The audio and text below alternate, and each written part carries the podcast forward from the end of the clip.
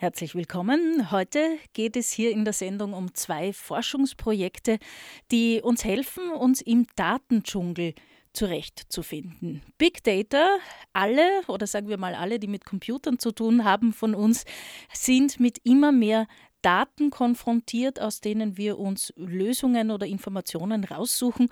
Und wie das funktioniert, da können auch Tools wie Apps oder gewisse Seiten helfen, etwas zu ordnen, die Übersicht zu bewahren und so weiter und so fort. Zwei Forschungsprojekte stellen wir heute vor, die sich mit dem Thema befassen. Einmal geht es um den Umgang mit Rechten und einmal geht es um die Visualisierung von AGBs.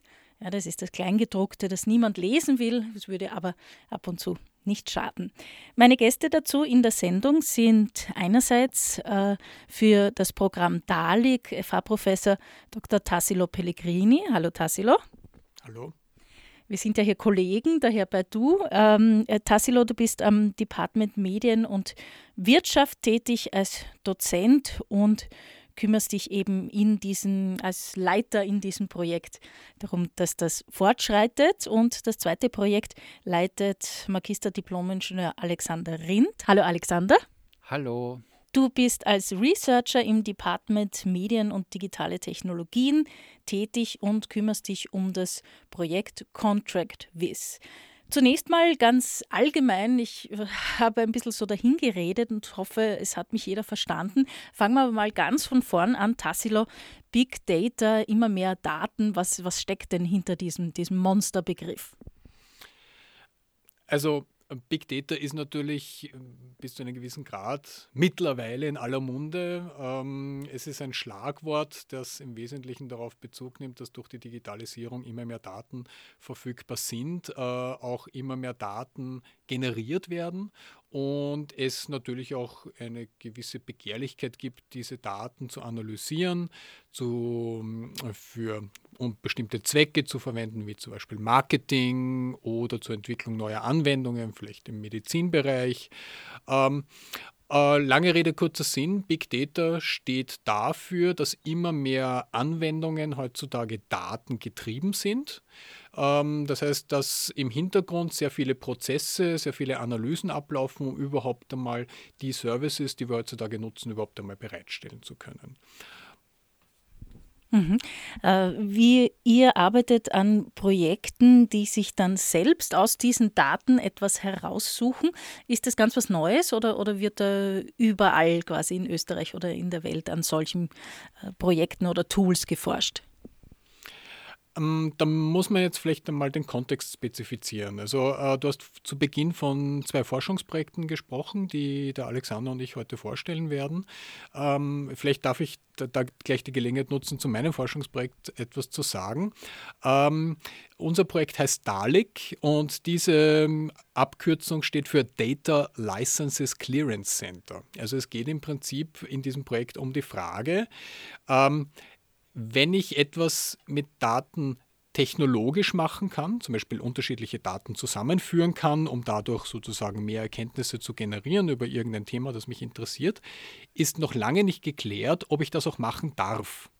Also die Daten technologisch zu verwerten ist die eine Geschichte auch die Berechtigung dazu zu haben, aus einer juristischen Perspektive, ist die andere Geschichte. Und genau dieser zweite Aspekt, damit beschäftigt sich Dalek und wir entwickeln ein Tool, das dabei hilft, äh, herauszufinden, ob es rechtlich erlaubt ist, ob es zulässig ist, Daten aus unterschiedlichen Quellen zusammenzuführen und in Kombination miteinander zu verwenden. Das heißt, im Endeffekt habe ich dann einen, ein Programm am, am Rechner laufen, das mir dabei hilft? Oder ist das eine App? Was, was ist das Endprodukt? Das Endprodukt von Dalek ist ein Software-Service, also den kann man dann online nutzen und man kann sich das dann ungefähr so vorstellen. Ähm, ich habe unterschiedliche Datenquellen. Jede dieser Datenquellen kommt mit gewissen Nutzungsbedingungen daher und ich habe die Möglichkeit, diese Nutzungsbedingungen in dieses System, in dieses Dalek-System quasi einzupflegen und dann vergleicht dieses System die Nutzungsbedingungen miteinander und gibt mir dann als Resultat aus, welche Quellen miteinander kompatibel sind, also welche Quellen ich miteinander verwenden kann und welche Quellen ich nicht miteinander verwenden kann. Und das ist natürlich schon einmal ein großer Schritt, weil ähm, eine moderne Applikation verwendet teilweise äh, ein Dutzend, mehrere Dutzend oder vielleicht sogar hunderte Quellen, die im Hintergrund so quasi ablaufen. Und da ist natürlich dieser Aufwand, der damit verbunden ist, hier eine rechte Klärung zu betreiben, extrem hoch. Und genau hier unterstützt Dalek. Anwendungsbeispiele dafür, praktische, hören wir im Laufe der Sendung noch. Zunächst zum zweiten Projekt, auch so eine kurze Zusammenfassung und Erklärung. Contract Wiz, Alexander, worum geht es da? Bei Contract Wiz äh, wollen wir äh, für Menschen eine Anwendung schaffen, die ihnen hilft, längere Texte besser zu verstehen, schneller zu verarbeiten. Bei den langen Texten haben wir vor allem an allgemeine Geschäftsbedingungen, Datenschutzvereinbarungen oder Versicherungsverträge gedacht, die uns als Konsumenten immer wieder begegnen. Sie sind jetzt nicht im Sinne riesig im Sinne von Big Data, aber trotzdem für uns als Menschen im Alltag in der Regel zu lang, als dass man sie sich äh, von Anfang bis Ende durchliest. Und weil ja, man denkt sich dann doch, man soll es ehrlich lesen, äh, wollen wir mit ContractWiz eine Anwendung zur Verfügung stellen, dass man sich zumindest die Teile, die einem wichtig erscheinen, gezielt finden und diese dann im Detail anschauen kann. Ja, ähm, ich möchte noch mal nachfragen, da ihr ja, ich habe es eingangs gesagt, aus verschiedenen Departments kommt und äh, ihr habt auch verschiedene Berufswege. Ich finde, das zeigt die Interdisziplinarität ganz gut. Du äh, kommst aus Medien, Medienwirtschaft, Tassilo und Alexander, du bist Techniker, wenn ich das so salopp sagen darf. Und ihr arbeitet beide an, an ähnlichen Projekten. Ist es generell bei solchen Projekten so, dass man Experten, Expertinnen aus verschiedenen Bereichen heute meistens schon braucht? Ja, auf jeden Fall. Ähm, es gibt da eine große Bandbreite an äh, Fragestellungen, die sich in so einem Bereich äh, auftun.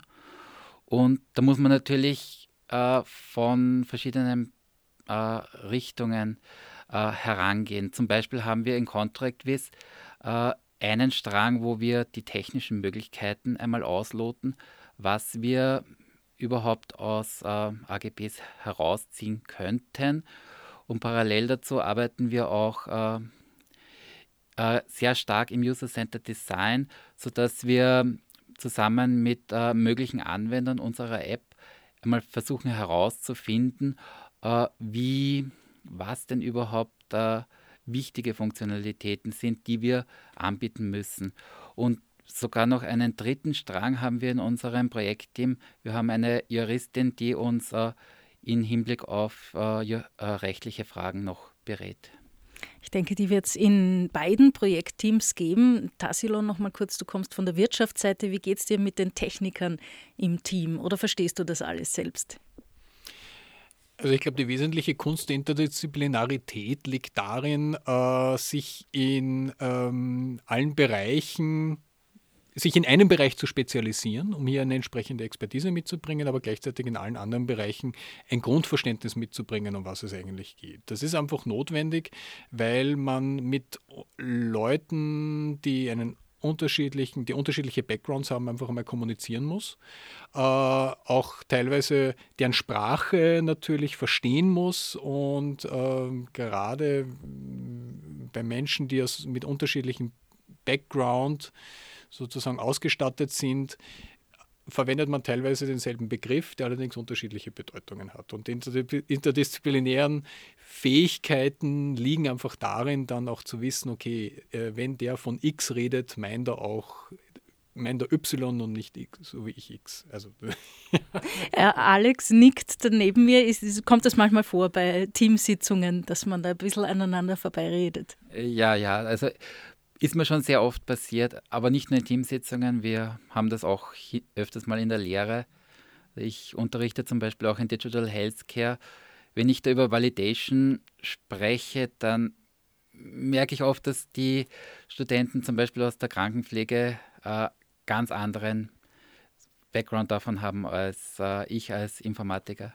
94.4 Darauf hat die Welt gewartet. Rechteabklärung ist so ein Stichwort, das ganz wichtig ist, Tassilo, in deinem Projekt DALIG. Aber fangen wir ganz von vorn an. Nochmal in Twitter-Länge, worum geht es denn da? Also DALIG steht für Data Licenses Clearance Center. Und im Wesentlichen geht es hier um die Frage, ähm, welche Datenquellen darf ich eigentlich in Kombination verwenden, ähm, und zwar abhängig von ihrer Lizenzinformation. Ähm, man stelle sich vor, ich habe zum Beispiel zwei Datenbanken, die ich gerne miteinander verknüpfen will, um einfach einmal äh, Information zu generieren, die weder in der einen noch in der anderen Datenbank drin ist. Äh, jetzt ist es normalerweise so, dass jede Datenbank mit einer gewissen Lizenz, das heißt mit gewissen Nutzungsbedingungen ausgestattet ist und diese Nutzungsbedingungen können entweder übereinstimmen, das heißt kompatibel sein, oder sich vielleicht auch gegenseitig widersprechen. Ähm, bei zwei Quellen, die ich miteinander kombiniere, ist das relativ schnell feststellbar, aber moderne Anwendungen greifen teilweise auf Dutzende, wenn nicht sogar hunderte Datenquellen zurück und da brauche ich dann natürlich maschinelle Unterstützung, die mir dabei hilft herauszufinden, ob ich die Dinge nicht nur technisch miteinander kombinieren kann, sondern eben auch rechtlich.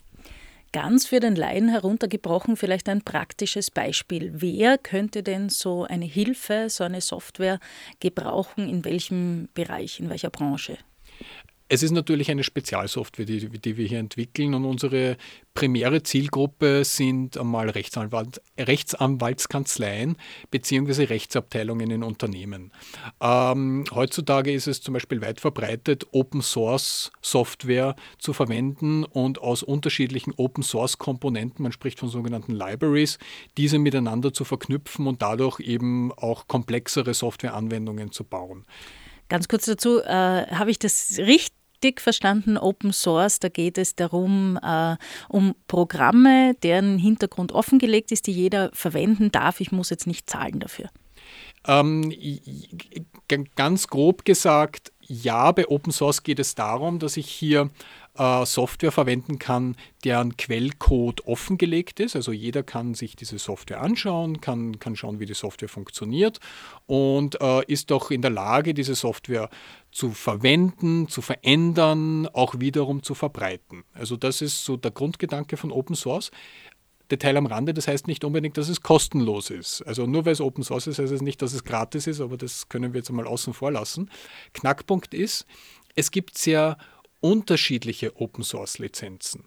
Äh, es gibt welche, die sind sehr offen, es gibt welche, die sind wiederum sehr streng und äh, teilweise sind äh, gewisse Lizenzen miteinander kombinierbar und teilweise eben auch nicht kombinierbar. Und äh, da komme ich zurück, für wen bauen wir das eigentlich? Wir bauen dieses Tool für Menschen, die äh, gerne mit Open Source Software arbeiten, äh, die äh, allerdings auch dann, wenn Sie diese Software dann zum Beispiel vermarkten wollen, natürlich darauf angewiesen sind, dass das, was Sie da entwickelt haben, nicht nur bei Ihnen privat am Rechner funktioniert, sondern eben auch juristisch abgeklärt ist und, und äh, geklärt ist, dass diese Software in dieser Form zum Beispiel auch vermarktet werden kann. Und das ist eben das Ziel von Dalek, hier diese äh, Menschen zu unterstützen, schneller und kostengünstiger diese Rechteklärung zu betreiben. Nochmal die, die Hard Facts vielleicht zum Projekt. Seit wann läuft es? Wie weit ist es? Was, was ist so das Ziel? Das Projekt läuft seit November 2016, wird äh, laut Plan auch noch bis November 2018 laufen. Ähm, wir sind jetzt soweit, ein, äh, einen Prototypen entwickelt zu haben, der die Grundfunktionalitäten bereits beherrscht und äh, beginnen eigentlich jetzt in diesen Tagen damit, diesen Prototypen zu einer, ich sage jetzt mal, ausgefeilten, endnutzertauglichen äh, Version weiterzuentwickeln, ähm, so quasi, dass jeder eigentlich dieses Tool benutzen kann, unabhängig davon, wie viel Wissen er bereits zum Thema Lizenzierung von Daten und Lizenzierung von Software mitbringt. Macht ihr diese Software, damit es dann Anwender kaufen können oder wird das auch Open Source? Was habt ihr damit vor? Äh, teils, teils. Äh, wir sind jetzt gerade dabei zu sondieren, was eigentlich äh, die beste Vermarktungsstrategie für den Projekt-Output ist. Und wir sind da ziemlich offen. Also es kann sein, dass es vielleicht, dass wir diese Software in Zukunft als Open Source äh, Software zur Verfügung stellen, vielleicht in Form eines Vereins, der sich zum Beispiel über Spenden oder auch über eine Art von Stiftungsmodell finanziert. Äh, es kann aber auch sein, dass wir vielleicht sagen, äh, nein, das Ganze hat so viel Potenzial, dass wir das in eine Firma ausgründen und, und so quasi als ähm, kostenpflichtigen Dienst, als kostenpflichtigen Service an zahlungsbereite Kunden vermarkten. Ihr habt auch schon eine Auszeichnung gemacht, gewonnen mit diesem Projekt? Ja, wir haben äh, schon da und dort ähm, kleine und feine Auszeichnungen für unser Projekt erhalten. Also eines war zum Beispiel äh, das beste Projekt im äh, Programm IKD der Zukunft, das von der Österreich, also dieser Preis wird von der österreichischen Forschungsförderungsgesellschaft vergeben. Da waren wir natürlich sehr äh, froh und sehr stolz, dass wir diesen Preis äh, gewonnen haben.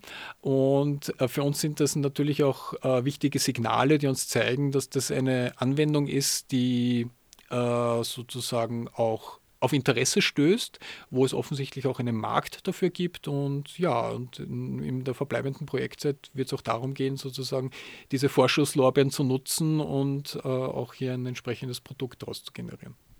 Und zum Abschluss noch, was ist deine Rolle im Projekt? Wo bringst du die Expertise mit? Was sind so die Fragen, die, äh, deren Lösungsansätze speziell von dir kommen? Also aus organisatorischer Perspektive, ich leite dieses Projekt. Ich habe dieses Projekt auch maßgeblich entwickelt, äh, gemeinsam mit einer äh, Anzahl an anderen Partnern, nämlich Partnern einerseits aus der Wirtschaft, andererseits auch äh, aus dem akademischen Bereich. Also wir sind ein Konsortium bestehend aus fünf Partnern. Ähm, inhaltlich äh, bringe ich eigentlich den, ähm, ich sage jetzt mal, einerseits einen juristischen Aspekt in dieses Projekt mit ein, weil ich mich einfach seit Jahren schon mit Themen wie Lizenzierung und auch Softwarelizenzierung und Datenlizenzierung beschäftige. Und ich habe auch einen technischen Hintergrund äh, im Zusammenhang mit ähm, semantischen Technologien, also im Zusammenhang mit gewissen Techniken und Technologien, die man anwenden kann, um eine Maschine zu befähigen, auch äh, entsprechend zum Beispiel Lizenztexte zu verstehen oder auch äh, so Dinge wie Lizenzbedingungen so zu modellieren und zu programmieren, dass sie ein Computer auch automatisch verarbeiten kann. Heute bei uns das Thema Tools, Softwareprogramme bzw. Apps, die uns das Leben und Überleben im Cyberspace vor allem rechtssicher möglich machen und gewährleisten. An der FH St. Pölten wird da zum Beispiel an ContractWiz, dem Assistenten für das Kleingedruckte, geforscht. Alexander Rind, du bist der, der Leiter. Erklär nochmal zusammengefasst, worum geht es denn da? Uh, mit ContractWiz entwickeln wir eine App oder eine Webanwendung, die für Konsumenten eine Hilfe darstellen soll, längere Rechtstexte wie AGBs äh, zu verstehen und sich so äh, in dem langen Text zu den entscheidenden Informationen hin zu navigieren. Das heißt, AGBs, das kennt man so, das viele Kleingedruckte, wo man bei manchen Anwendungen einmal von oben nach unten scrollen muss, dann auf Bestätigen und fertig. Äh, aus deiner Erfahrung jetzt, sollten wir das eigentlich alles lesen? In den meisten Fällen wird es wahrscheinlich nicht notwendig sein, aber wenn, wenn dann was, äh, was passiert, dann ist es vielleicht schon besser, man hätte es gemacht. Gehen wir mal von der Problemstellung aus. Das heißt, äh, ich habe etwas Kleingedrucktes überlesen, weil ich es mir eben nicht anschauen wollte, bevor ich zugestimmt habe. Wo kann denn das relevant sein? Was kann mir passieren? Sind das diese Dinge, wo ich dann Abos bekomme, irgendwo zugestimmt habe, äh, etwas zahlen muss? Was kann da alles passieren? Ja, also dass man wenn man es, äh, wenn man etwas bestellt, übersieht, vor allem dann auch die die Widerrufsfristen übersieht, kann man durchaus ähm, auch Abos, kostenpflichtige Abos bestellt haben. Ganz genau, das war eh das, äh, worauf ich auch hinaus wollte, dass da Kosten oder Verbindlichkeiten entstehen, die man eigentlich gar nicht wollte. Die App soll oder, oder diese Webanwendung soll Abhilfe schaffen, einfach dadurch, dass ich diese AGBs leichter zu fassen bekomme. Äh, dann passiert das nicht, dass ich etwas übersehe und trotzdem muss ich nicht diese, diese ganze Leier lesen. Wie kann man jetzt einen Text visuell oder da habe ich vielleicht eh schon zu viel gesagt, äh, aufbereiten, dass ich ihn leichter fassen kann? Ja, äh, wir experimentieren da mit verschiedenen Textvisualisierungsmethoden. Äh, eine sehr bekannte Möglichkeit, Text visuell zusammenzufassen, sind zum Beispiel Word Clouds. Da werden die prägnantesten Wörter eines Textes extrahiert und äh, nur diese Wörter dargestellt, auch ähm, häufige Wörter größer beziehungsweise prägnantere Wörter. Es muss ja nicht immer das häufigste Wort das wichtigste Wort sein. Äh, da gäbe es Möglichkeiten, dass man mit diesen Word Clouds dann auch die einzelnen Abschnitte eines des langen Textes äh, durch die Word Cloud beschreibt, beziehungsweise auch andere Möglichkeiten wären, äh, die Themenbereiche zu identifizieren und dann durch einen, so vielleicht so einen Art Fleckerlteppich, durch Farbe im Text äh, zu markieren und so die Verteilung der Themen im Text äh, darzustellen. Ja, ich habe Wordclouds nicht gekannt und nach unserem ersten Vorgespräch zur Sendung gegoogelt. Was gekommen ist, ist zum Beispiel eine Mickey Maus, die vollgefüllt war mit Disney-Figuren, die geschrieben waren. Ja, also so sieht man optisch ganz gut. Das ist zum Beispiel eine Wordcloud, war mir persönlich nicht bekannt. Wie kann ich mir jetzt eure Teamsitzungen vorstellen? Steht da einer so an der Flipchart und zeichnet? Oder wie, wie kommt ihr denn auf diese Ideen, wie man so etwas visualisieren kann? Äh, macht ihr da auch Research und greift auf bereits Vorhandenes zurück? Uh, natürlich, natürlich. Also ich kann jetzt nicht wirklich die typische Teamsitzung beschreiben, weil es ist im Prinzip jedes Mal ein bisschen anders. Flipchart zeichnen kommt dazu, Sachen am PC ausprobieren, bestehende Source Code Beispiele mit eigenen Daten ausprobieren. Es gibt da die verschiedensten Methoden äh, bis hin dazu, dass man dann etwas ausdruckt, äh, zusammenschneidet mit der Schere und dann mit äh, Klebstoff wieder zusammenklebt. Da gibt es die verschiedensten Methoden, um schnell zu einem zu zu Ideen für ein User Interface zu kommen. Großartig. Genauso habe ich mir das Forschersein vorgestellt als Kind. Da wollte ich auch immer Sachen zusammenkleben und was Kreatives draus basteln. Die rechtlichen äh, Infos, Hintergründe klärt ihr mit Juristen ab, nehme ich an? Ja, genau. Kommen wir noch zum Endprodukt. Es wird eine App oder eine Web-Anwendung werden. Für wen? Auch die Frage wie beim Tassilo Pellegrini. Wird das verkauft? Wird das Open Source? Wird das für jeden anwendbar sein? Wer ist in diesem Fall die Zielgruppe?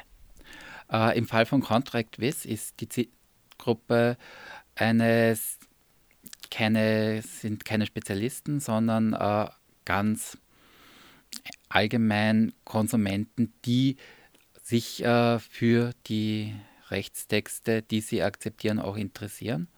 Das heißt, äh, sie sollen auf die Webseite von ContractWiz hinkommen, dort ihre Texte äh, hinein übertragen können und dort analysieren können. Es soll also ein möglichst benutzerfreundliches äh, System gebaut werden. Ich bilde mir ein, du hast kurz gesagt, es wäre auch ein Mitmachen am Projekt möglich oder ihr befragt da auch Menschen?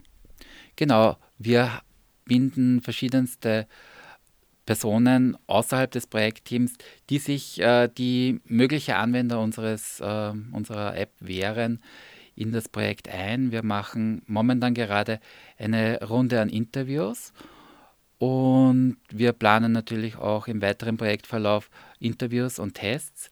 Und wenn sich die Zuhörer von der Sendung für das Projekt, für diese Thematik interessieren, dann kann ich Sie gerne einladen, dass Sie an mich eine E-Mail schreiben und wir werden dann werden Sie dann als äh, Beta-Tester zum Beispiel einladen.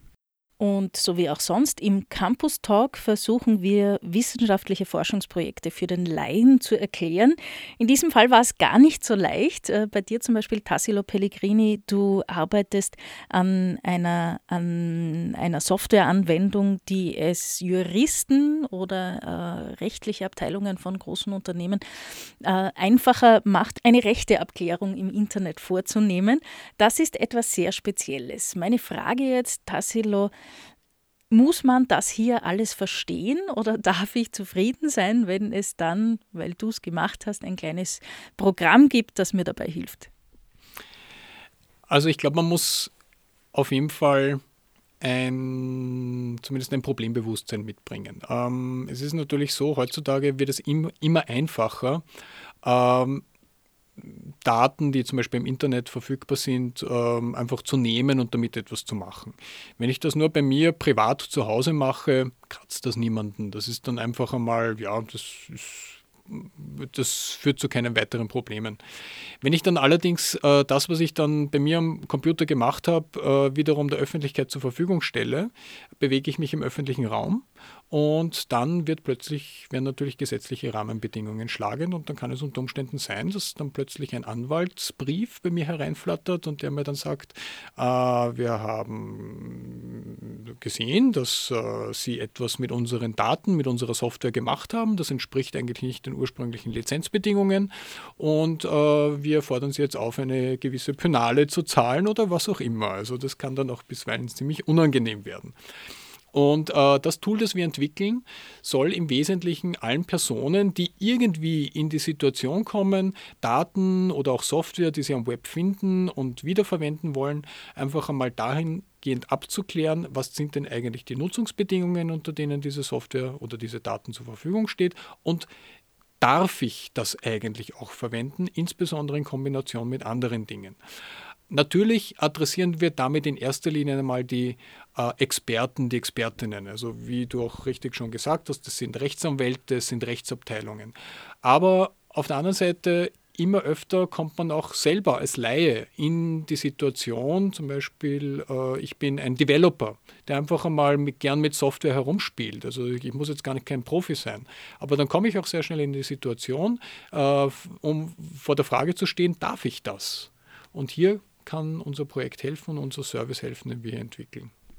Wie du gesagt hast, sehr speziell genau dieses Projekt, aber äh, findest du generell, dass sich die Menschen auch für das private Internet surfen oder Facebook veröffentlichen mehr mit äh, Datenschutzbedingungen oder lizenzrechtlichen Angelegenheiten beschäftigen sollten?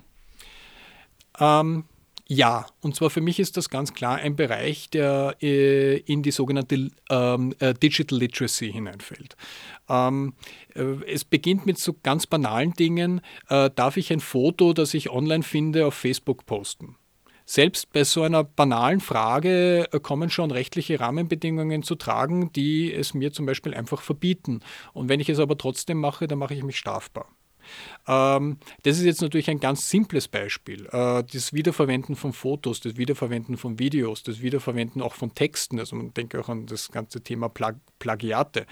Ähm, aber wie gesagt, natürlich der nächste Schritt geht auch in die Richtung, dass immer mehr äh, auch junge Leute die Fähigkeit haben, einfach einmal äh, Softwarecode, den sie finden, wiederzuverwenden, mit anderem Softwarecode zu verbinden, da auch quasi eine Applikation drum zu bauen, Daten einzubinden, die sie irgendwo finden. Und eben, da sind wir dann ganz, ganz schnell nicht nur bei der Frage, ob das technisch geht, sondern auch juristisch erlaubt ist. Ähnliche Frage an dich, Alexander. Drehen wir es vielleicht ein bisschen um. Darf ich mich auf eure Anwendung, da geht es ja darum, AGBs schön zu visualisieren, sodass ich sie leicht erfassen kann, verlassen? Kann ich dann sagen, ja, ich habe das hier gemacht, das wird schon passen? Und die ist dann schuld? Nein, also die Person, die das benutzt, ist natürlich letztendlich dafür verantwortlich, was sie mit diesen Informationen macht. Wir machen mit ContractWiz auch nicht äh, so eine äh, schnelle Antwort wie eine rote oder eine grüne Ampel, sondern wir geben viel mehr Details preis. Also von den Daten ausgehend geben wir Informationen. Hier findest du vielleicht Informationen zum Rücktrittsrecht, hier zu den Datenschutzbestimmungen. Die Sachen dann für sich selbst abzuwägen. Und äh, ist es mir das wert, oder will ich vielleicht doch zu einem anderen Shop gehen, wo es um zwei Euro mehr kostet? Das sind dann Entscheidungen, die, die kann man dem Menschen und sollte man dem Menschen vielleicht auch gar nicht abnehmen. Dafür, dafür ist man dann eben selber zuständig. Ja, ich habe da in einem Text zu deinem Projekt was gefunden, was mir gut gefallen hat. Und zwar, äh, Contract Wiss ist ein Assistent der mündigen Menschen bei der Entscheidung einen, äh, mündige Menschen so bei der Entscheidung, einen Vertrag einzugehen, unterstützt. Das heißt, äh, diese Mündigkeit auch selbst ein bisschen entscheiden zu können, braucht man natürlich auch dazu. Dann hoffe ich, dass es in Zukunft viele solche Projekte gibt, die mir äh, das Entscheidungsfinden im Internet zumindest erleichtern.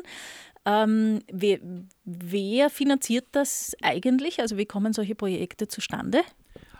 Uh, ContractWiz wird von der Internet-Privatstiftung Austria finanziert über die Förderschiene NetIT. Okay, wunderbar. Dann sage ich herzlichen Dank an euch beide, dass ihr da wart, eure Projekte vorgestellt habt und ich wünsche gutes Gelingen dafür. Herzlichen Dank, Alexander Rindt. Danke. Und herzlichen Dank auch an dich, Tassilo Pellegrini. Danke auch an dich. Es war ein schönes Interview.